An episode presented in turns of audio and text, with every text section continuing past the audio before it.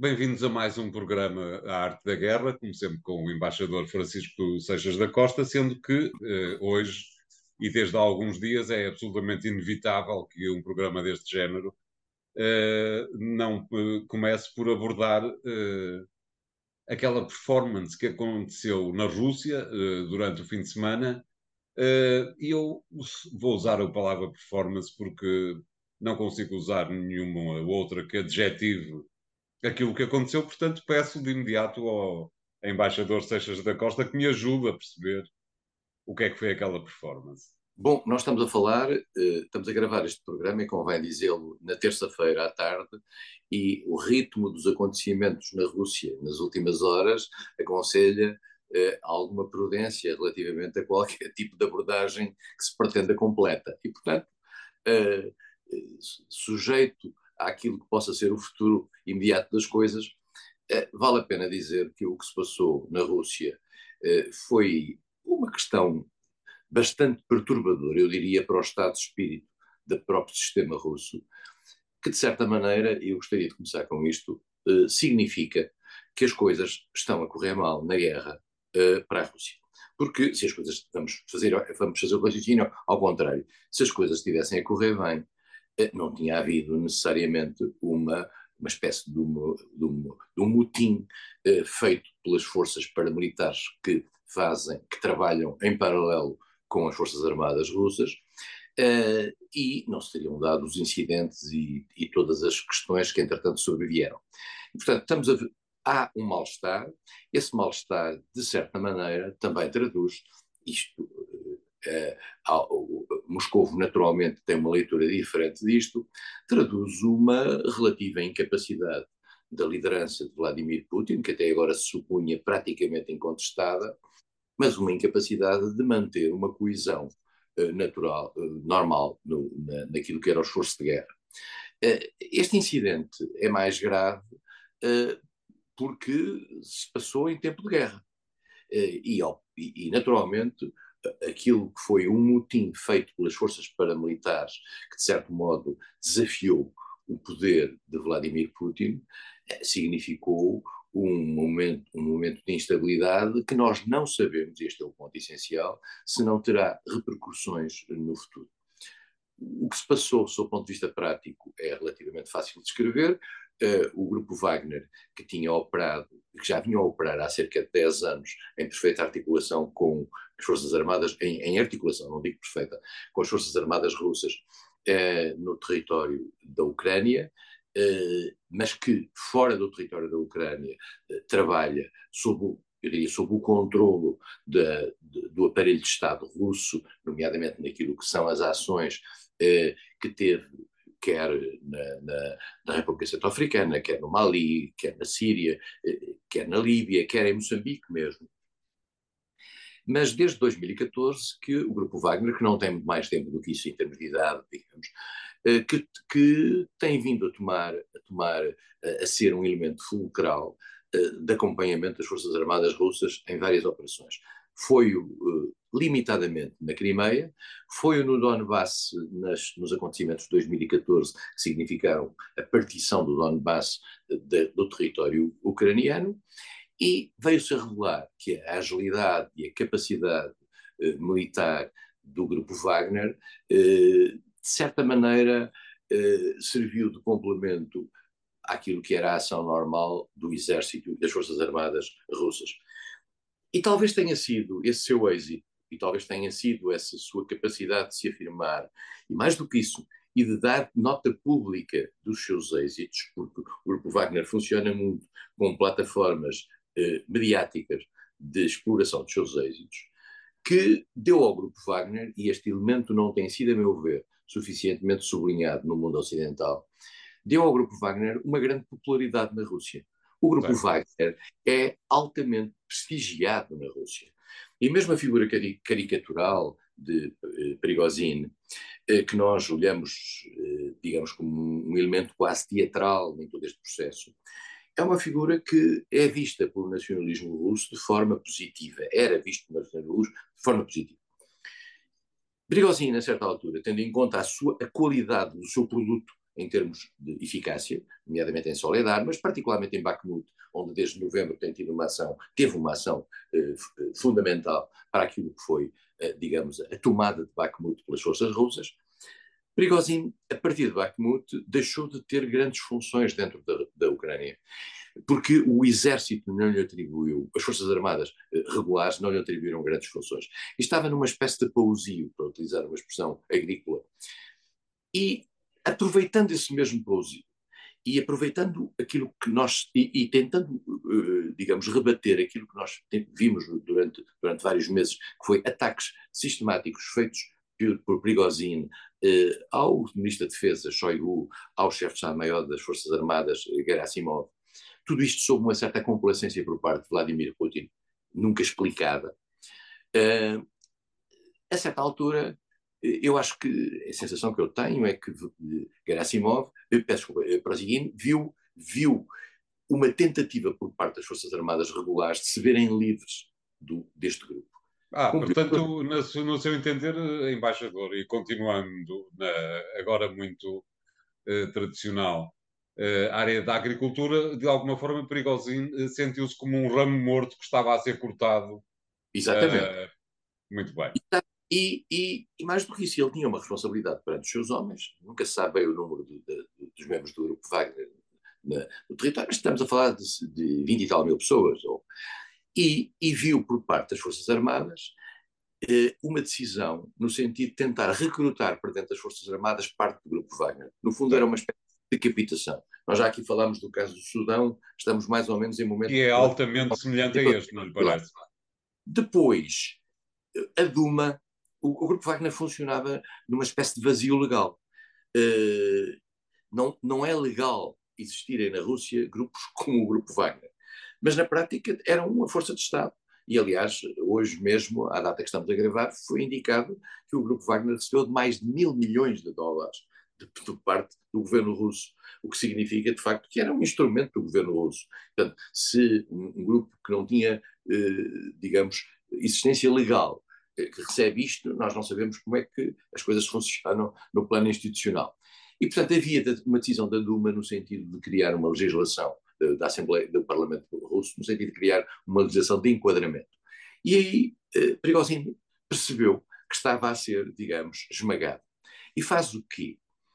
Faz uma espécie, faz duas coisas. Faz uma marcha sobre Rostov, que é uma cidade dentro da Rússia, a leste do Donbass, Cidade essa que eu lembraria que em janeiro de, de, de ano passado eh, foi para lá que foram 50 e tal mil mulheres e crianças, quando os russos disseram que, estavam, que, que, que havia um perigo de, um, de um, uma chacina feita pelos ucranianos, as pessoas já não se lembram disso, foram todas para Rostov, portanto, Rostov é uma cidade, digamos, irmã da zona do Donbass. E precisamente, eh, e, e, e há uma movimentação de, de, forças para Rostov e, no fundo, eh, Prigozhin toma Rostov. E Rostov, convém dizer, ele também era o centro nevrálgico das ações de natureza militar do exército regular. Portanto, houve aí uma tomada quase eh, de, um, de, uma, de, um, de um e de uma estrutura militar. E, por outro lado, com o resto do seu pessoal, com grande parte do seu pessoal, Prigozhin decide criar uma coluna a caminho de Moscou. Agora, a coluna foi travada num determinado momento, uh, mas não foi bombardeada. Uh, houve ali umas escaramuças, das quais saíram uh, um resultado de mortes, com uma intervenção de helicópteros e, e combatida por, por, pela coluna, mas não houve um ataque, por exemplo, da Força Aérea, que teria destruído a coluna, como todos nós imaginamos.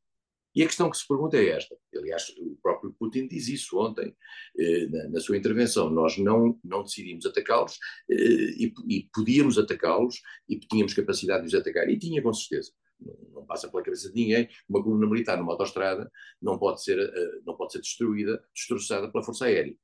Claro. Mas porquê é que ele não fez isso? Ele não fez isso pela razão que eu disse no início. É que o Grupo Wagner é um grupo extremamente popular.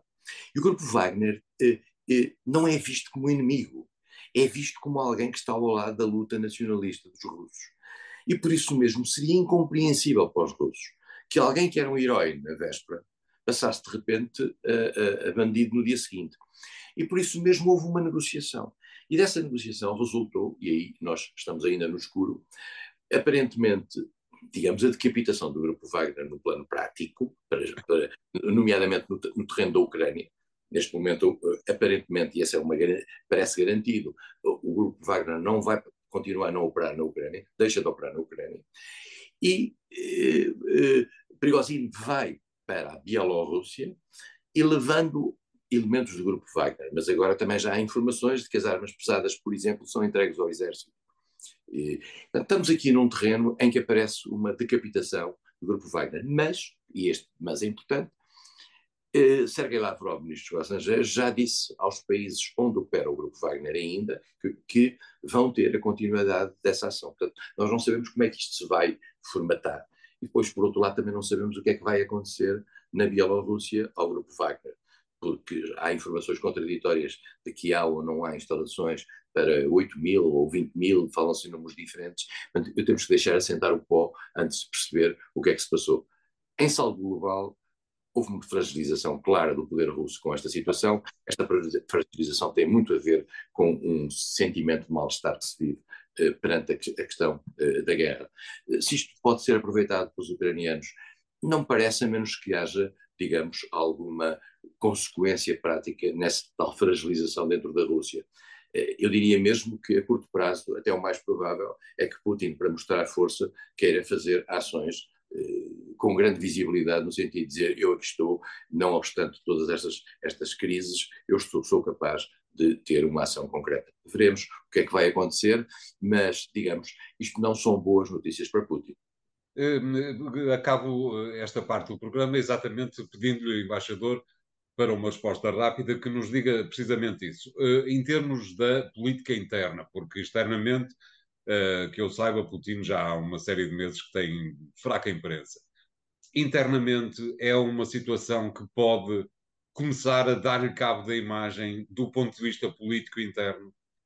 Não parece, não parece. Uh, Putin consegue vender, e tem um, um aparelho mediático também forte a seu favor dentro da Rússia, eh, vai conseguir vender a ideia de que se tratou de uma traição e de uma provavelmente vai dizer provavelmente vai dizer não já disse eh, que havia muita gente que foi enganada eh, que não queria que não que, que foi instrumentalizada e ele vai tentar dividir entre aqueles que considera os heróis e aqueles que tiveram uma ação positiva e os cabecilhas de uma intentona que ele considera ser uma intentona e que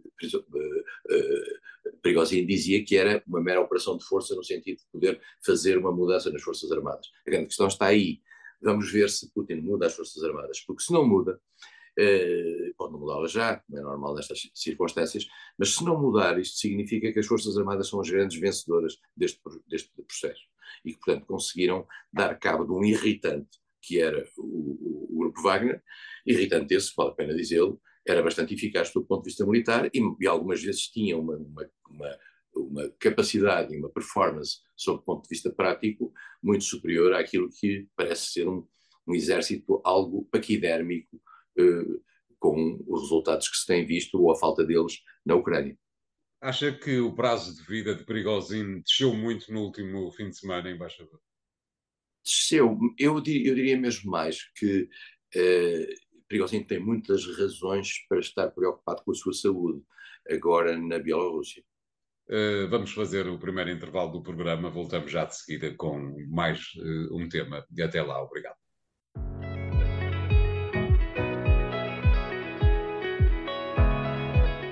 Bem-vindos à segunda parte de Arte da Guerra, desta vez para pedirmos ao embaixador que uh, nos faça uma análise daquilo que foi também este fim de semana, o que eventualmente pode ser uma metástase da guerra na Ucrânia e que tem a ver com o facto de a extrema-direita alemã, o AfD, alternativa para a Alemanha, ter ganho as eleições na Turíngia, uh, região do leste da Alemanha, onde o, as alternativas de extrema-direita são aparentemente bastante apreciadas, mas que pode dar indicações, apesar das eleições gerais estarem para, para o, o Parlamento estar muito longe, ainda pode dar indicações preocupantes para o governo de coligação de centro-esquerda de Olaf Scholz. Não lhe parece, embaixador?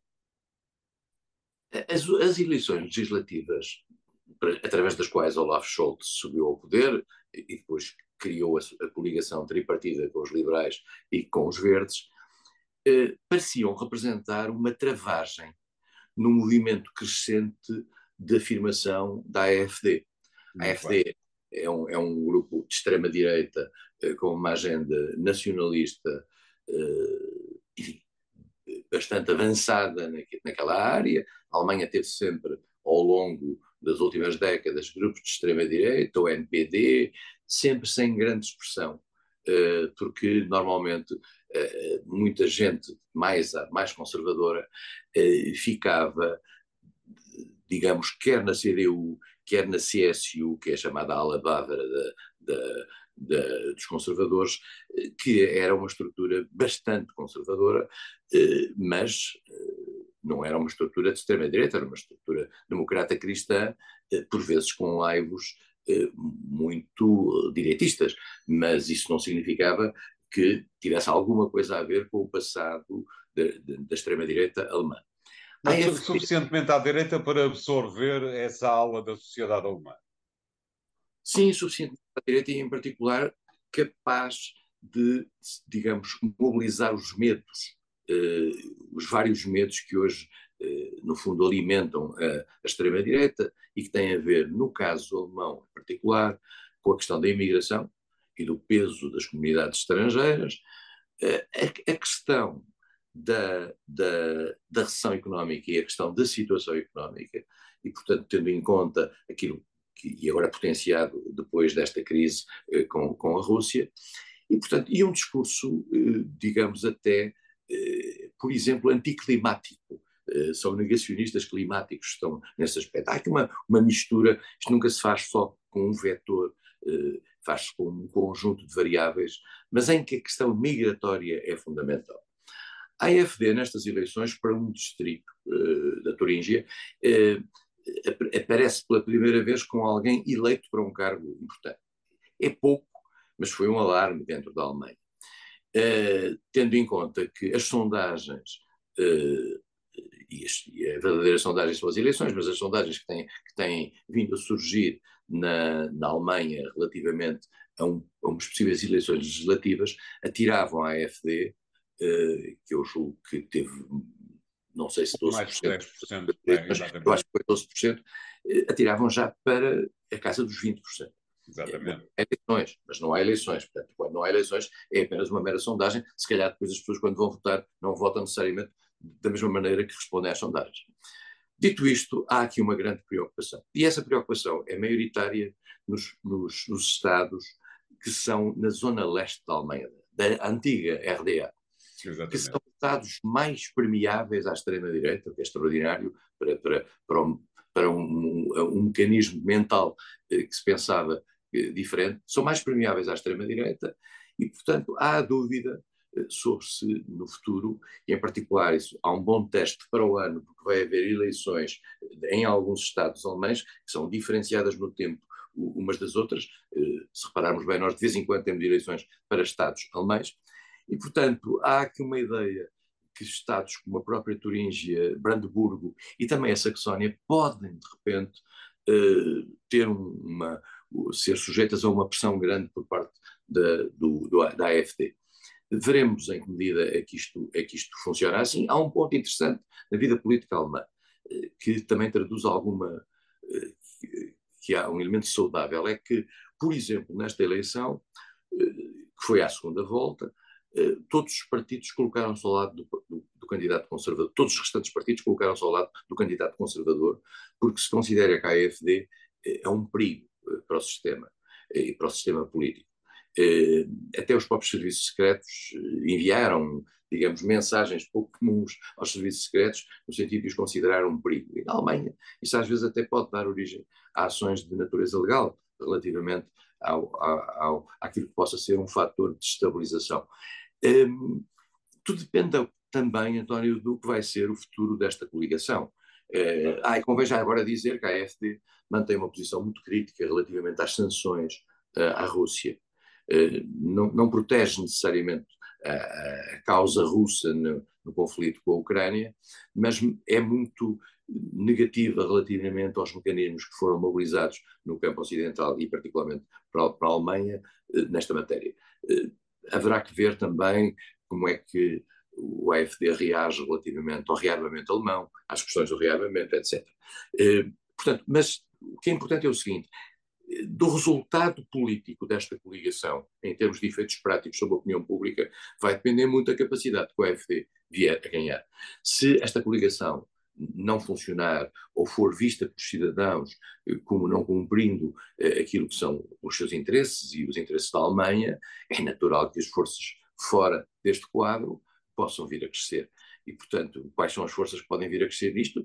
Por um lado, o SPD, por um lado, por um lado eh, os, os, os partidos que, que, conservadores normais, eh, que, a CDU, naturalmente, que, que foi afastada deste, deste processo, deste, deste solução eleitoral, e, o, e a AFD. Estamos, estamos a, trabalhar, a trabalhar, então, praticamente no campo da direita. Uh, e isso é importante, uh, é muito importante, e julgo que os alemães nisso têm uma grande consciência, e este problema, aliás, projeta-se em Espanha, projeta-se em Portugal, projeta-se na Itália. Saber-se separar a extrema-direita da direita. Uh, porque há um momento a partir do qual uh, costuma-se dizer quando, quando, quando, a cópia, uh, quando a cópia não é tão boa como a original, se calhar funciona o original. E, portanto, se amanhã, de facto, a AFD, se, se, se, a, se a direita conservadora começar a, definir-se à volta de algumas causas da AFD no sentido de a recuperar, provavelmente não consegue e as pessoas tenderão a votar no, no, no real, isto é, nos grupos mais à direita. Isso está-se a passar em França muito entre o, o Les eh, o grupo conservador tradicional que vem dos gaullistas, e eh, o, o, o Rassemblement National de Marine Le Pen. Eh, a direita quando a direita tradicional e democrática começa a tentar mimetizar a extrema-direita, normalmente quem ganha é a extrema-direita. E, portanto, eu acho que uh, a CDU, que tem um papel extraordinário na vida política alemã, e vimos agora estes anos todos de, de Angela Merkel e também no passado Helmut Kohl, eh, tem uma, eu diria, uma dignidade política que até agora a tem mantido, eh, digamos, vedada a, a qualquer contágio pela extrema-direita, mas nunca fiando. Claro. Uh, para uma resposta rápida, embaixador, é uma desilusão uh, Olaf Scholz? Não sei, é, é difícil perceber, porque a Alemanha está numa. Uh, este governo introduziu mudanças muito significativas naquilo que era não só o perfil de cada um dos seus componentes. Claro. ver hoje, digamos, os verdes ser o mais militar e pró-militar possível, é exatamente o contrário daquilo que nós tínhamos visto os verdes crescerem. Os verdes crescerem, cresceram no passado, lançaram-se no passado, com uma agenda antimilitar fortíssima. Hoje estão ao contrário. Uh, Olaf Scholz consegue uma linha, digamos, social-democrata, mas que ao mesmo tempo parece, de certo modo, hesitar uh, entre, por um lado, algum, alguma lógica militarista eh, que é, é, que hoje está a marcar a imagem da Alemanha. Uh, enfim, não é muito claro. E por outro lado, os liberais também estão eles próprios menos liberais do que, do, que, do que, pareciam no início. Este governo é um governo muito estranho. É um governo que vive sob esta pressão muito importante da, da guerra, que, de certa maneira, é uma situação pouco natural para o governo. Portanto, as tensões são evidentes, mas os governos alemães têm uma característica notável, que é a capacidade, não obstante as suas divisões, se manterem até, até ao final. Até ao final. É, é extraordinário, quase sempre isto funciona assim, é, a tradição assim o mostra, e independentemente de, até, até das lutas por protagonismo que nesta, que nesta coligação se dão, em, em, particular eh, com Ana Helena Barbock dos Verdes e Olaf Scholz, o líder dos liberais não é tão proeminente. Mesmo com tudo isto, eu acho que o, o governo tem vindo a conseguir ter uma postura comum. Uh, devo dizer que esta, este olhar da Alemanha demasiado para si próprio, bastante para si próprio, está a tornar a Alemanha, de certa maneira, um parceiro relutante na relação com a França. Pelo que o peso da Alemanha no plano europeu é um peso que lhe advém mais do seu próprio da sua própria posição do que propriamente qualquer tipo de articulação com outros parceiros. E isto não vai deixar de ter consequências naquilo que é o histórico da relação, do, do papel do eixo franco-alemão no quadro europeu. Muito bem, obrigado, embaixador. Vamos fazer aqui o segundo intervalo do programa de hoje. Voltamos já de seguida. Até lá.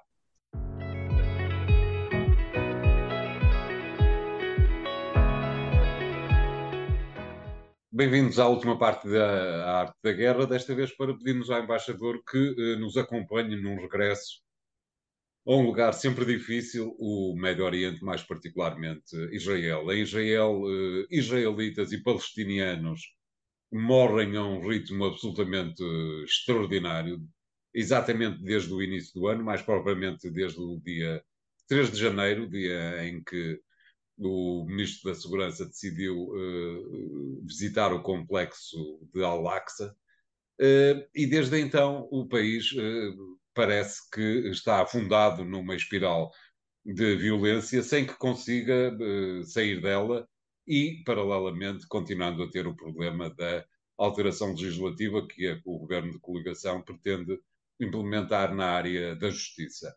Como é que vê toda esta questão no final de mais eh, uma série de dias de forte violência na Cisjordânia, embaixador? Muitos amigos de Israel, nomeadamente nos Estados Unidos e em outras partes do mundo, até no Reino Unido, dizem que Israel vive neste momento uma hora de verdade relativamente à possibilidade da sua democracia ser preservada.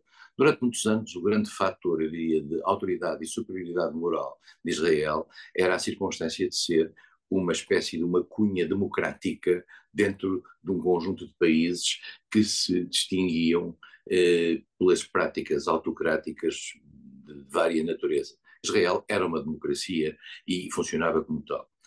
Uh, Benjamin Netanyahu, uh, que é um sobrevivente de, de vários, de, de, várias décadas na vida política israelita, é alguém que parece, digamos, uh, não obstante nascer neste sistema de natureza democrática, parece eh, predisposto a criar e a introduzir nesse mesmo sistema eh, algumas areias eh, que, para o conservarem no poder, e mais do que isso, e para salvaguardarem a sua própria segurança na vida política e cívica israelita, podem pôr em causa a vida democrática de Israel e a, estrutura democrática.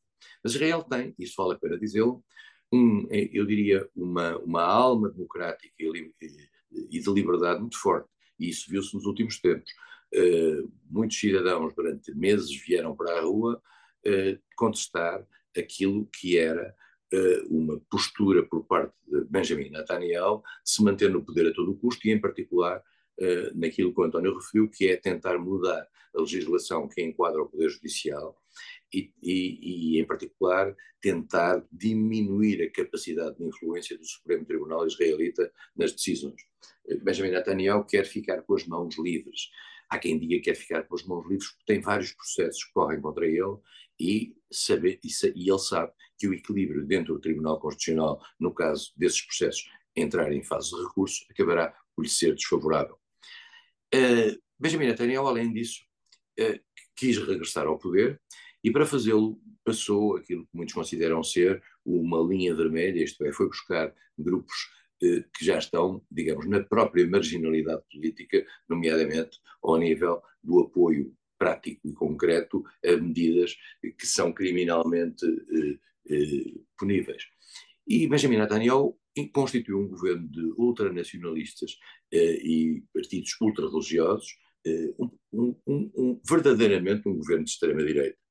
Uh, e esse governo de extrema-direita uh, tem dentro de si uh, vários componentes, porque normalmente estes governos israelitas, por, por, já aqui explicámos, por virtude da lei eleitoral, cada governo precisa ter muitos partidos, e esses partidos precisam ter, na, na, na decisão final e na linha, na linha de orientação do governo, precisam ter a representação dos seus interesses. E esses interesses muitas vezes são nichos em termos de, de, de, propostas políticas, algumas das quais altamente radicais, porque têm a ver com a natureza daqui, dos partidos que são componentes dessa mesma coligação. E, portanto, neste momento, a lógica é uma lógica de, por exemplo, aumentar brutalmente os colonatos em zonas que as Nações Unidas e quando digo as Nações Unidas, eu sublinho sempre isto, as pessoas se esquecem. As Nações Unidas significa, quando as Nações Unidas decidem uma resolução eh, e se pede o cumprimento por parte de Israel dessa resolução, convém dizer que os Estados Unidos tiveram pelo menos, pelo menos não só puseram, porque se, se, os Estados Unidos se tivessem oposto, se o Reino Unido se tivesse oposto, se a França se tivesse oposto, isso não tinha passado. Portanto, estamos a falar de decisões que mereceram pelo menos a não oposição da França, do Reino Unido e dos Estados Unidos. Já não digo da China ou da, França, ou, ou da Rússia, ou, ou então União Soviética, na altura, porque ainda há resoluções que partem desse tempo. O que significa, portanto, que Israel está em contraciclo há muito tempo eh, com vários países ocidentais. Eh, nomeadamente a leitura dos, dos direitos dos palestinos e, e, do Estado, e, e, do Estado israelita nas questões que decorrem a partir de 1967. Quem basicamente defende eh, Israel e quem põe a mão por baixo, independentemente de tudo aquilo que Israel fizer, são os Estados Unidos, todos nós sabemos. Eh, no passado, mais os partidos, os partidos eh, democráticos que o Partido Republicano. Nos últimos anos, o Partido Republicano, mais ou menos, eh, está em linha comum com o Partido Democrático nesta postura favorável ao Estado de Israel e, e, a, e a, dar cobertura, ou pelo menos a ter uma grande complacência com ações tomadas neste, nesta área, nomeadamente na área do equilíbrio Israel-Palestino. Uh, mais recentemente, por exemplo, uh, o governo Joe Biden uh, fez declarações contra o aumento dos colonatos e, em particular, suspendeu financiamentos para ações de, de científicas em territórios ocupados. Mas isto, vamos ser claros, é pura e simplesmente atirar fumo para cima da cena, porque nós sabemos que, na realidade, eh, o próprio discurso americano é um discurso que não tem consequências práticas, eh, porque não há depois nenhuma medida concreta que, que force o governo israelita a mudar. E todos nós sabemos que se os Estados Unidos quisessem que Israel cumprisse as resoluções do Conselho de Segurança, Israel acabaria por ter de cumprir. Mas é precisamente porque Israel sabe que conta com um lobby fortíssimo nos Estados Unidos em seu favor, que pode fazer mais ou menos o que apetece. E, e as declarações de, deste fim de semana eh, parte dos Estados Unidos são aquelas declarações normais, fala da teoria dos dois Estados, uh, lado a lado, de acordo com as fronteiras de 1967, etc. Nós sabemos que isto é blá, blá, blá.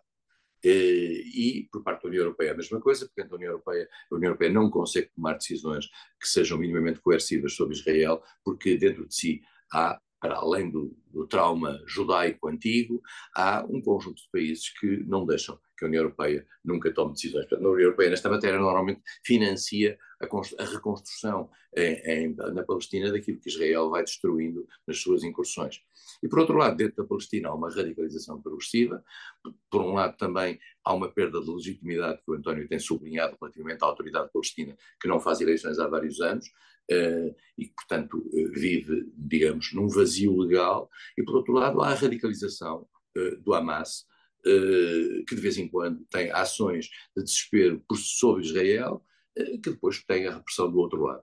Portanto, vivemos neste, nesta situação, eu acho que, como o António dizia bem, os mortos sucedem-se, e, como nós sabemos nas guerras, há guerras e guerras, há mortos que são relevantes, e há mortes que não são relevantes. Há guerras em que morre muita gente, mas que não são relevantes, porque não nos dizem nada. Há guerras que são mais próximas, morrendo, embora menos gente, mas que são as guerras vitais.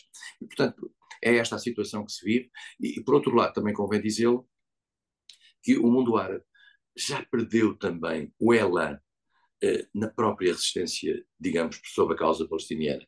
Uh, e, a prova provada é que vários membros, vários países membros da Liga Árabe foram ligeiramente cooptados por uma relação norma, para a normalização das suas relações com Israel através dos acordos de Abraão promovidos pelos Estados Unidos, em particular eh, durante a administração Trump, e portanto já criaram uma espécie de plataforma na relação com Israel.